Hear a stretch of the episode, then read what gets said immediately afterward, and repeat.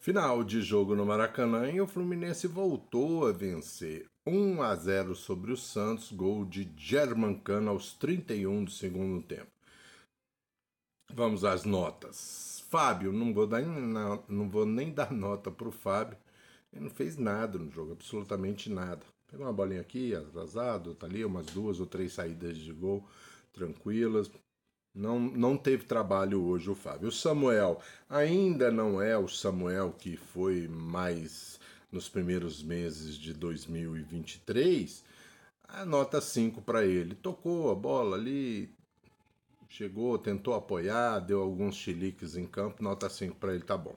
Nino, uma boa partida do Nino, como sempre, um jogador muito seguro. É, apesar do Santos não teve, é, não deu muito trabalho à frente do Fluminense, mas ele jogou tranquilo, soberano, sóbrio, nota 7 para o Nino. O Marlon estreou, fez uma boa estreia, tranquilo, também foi beneficiado porque o Santos não, não foi muito para frente, então vou dar nota 6 para o Marlon.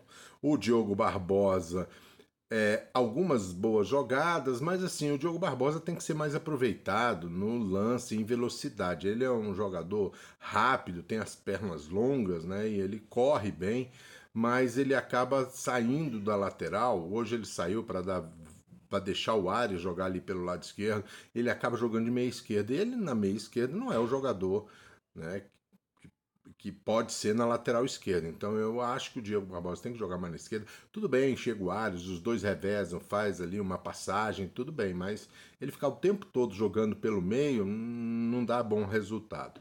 Tem que melhor aproveitar ele pela lateral esquerda. O André fez uma boa partida também, mais uma vez tomando cartão, cartão bobo por reclamação, às vezes entra muito duro na jogada, desnecessariamente, geralmente longe da área né? Mas André, vou dar nota 7 para ele, depois ele foi para a zaga, depois voltou para o meio de campo, cumpriu bem o seu papel. O Martinelli também vinha jogando bem, fez uma bela jogada numa escorada do Ione Gonzalez, ele deu um drible com a direita e chutou com a esquerda, deu azar que a bola pegou ele pegou embaixo da bola, ela subiu muito, mas fez uma boa partida, mas cansou no segundo tempo e aí acabou sendo substituído. Nota 6 para o Martinelli. O Léo Fernandes não jogou bem, perdeu o pênalti, isso é relevante num jogo, num jogo difícil, um jogo amarrado como foi esse de hoje, um golzinho do de pênalti e ajudar a abrir o caminho. E também tem um problema, ele está jogando muito lá na ponta direita. A bola chega nele, aí ele tem que parar com a direita, cortar para dentro e cruzar na área. Aí a zaga do Santos, que tinham dois zagueiros bem altos, o Joaquim e o Alex, e às vezes chegava também o João Lucas, e aí fica muito difícil. O Johnny Gonzalez ganhou duas vezes de cabeça em bolas vindas lá do lado direito, mas é, não é uma boa. Eu acho que o Léo Fernandes ele pode ser melhor aproveitado jogando ali mais na intermediária, mais perto da área, mais de frente para o gol, para aproveitar o chute dele, porque é o único aproveitamento. Dizem que o Léo Fernandes chuta muito bem, mas ele só cruza, porque não, dali ele não vai conseguir chutar. Né? Então ele tem que jogar um pouco mais centralizado, aproveitar melhor o chute dele, porque senão ele vai ficar ali. Para, corta para dentro, cruza. Para, corta para dentro, cruza. Hum, não acho que seja uma boa. É... Eu parei aqui no Léo Fernandes. Agora, Johnny Gonzalez. Nota 3 pro Léo Fernandes, viu? Não jogou muito bem, não. Vou dar nota 3 para ele. O, o, Johnny Gonzalez também não fez lá uma grande partida também. É...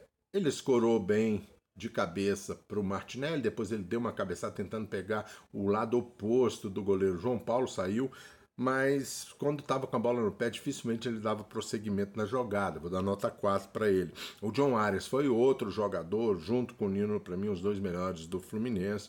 O Arias tentou, fez uma jogada muito boa no gol do Cano. Ele correu pela direita e bateu, fez aquele cruzamento rasteiro em curva, em arco, né? E pegou o Cano de frente para o gol. Aí o Cano só empurrou e o, e o Fluminense fez o único gol da partida. O John Arias, eu vou dar nota 7 para ele. Né? O Cano, junto com o André e com o Nino, né? Arias, Nino e André foram os melhores na partida para mim. O Cano é, de, quase não pegou na bola. A única bola que ele pegou foi essa que ele marcou o gol, né? Tava bem posicionado, é a função dele, mas ele foi um pouco prejudicado pela presença do Johnny Gonzalez, que expulsou o Cano para fora da área. E o Cano fora da área é toquem para cá, às vezes é um passe, não tem um bom aproveitamento do cano fora da área. Ele não é jogador de, de fazer essa função, é jogador de jogar dentro da área.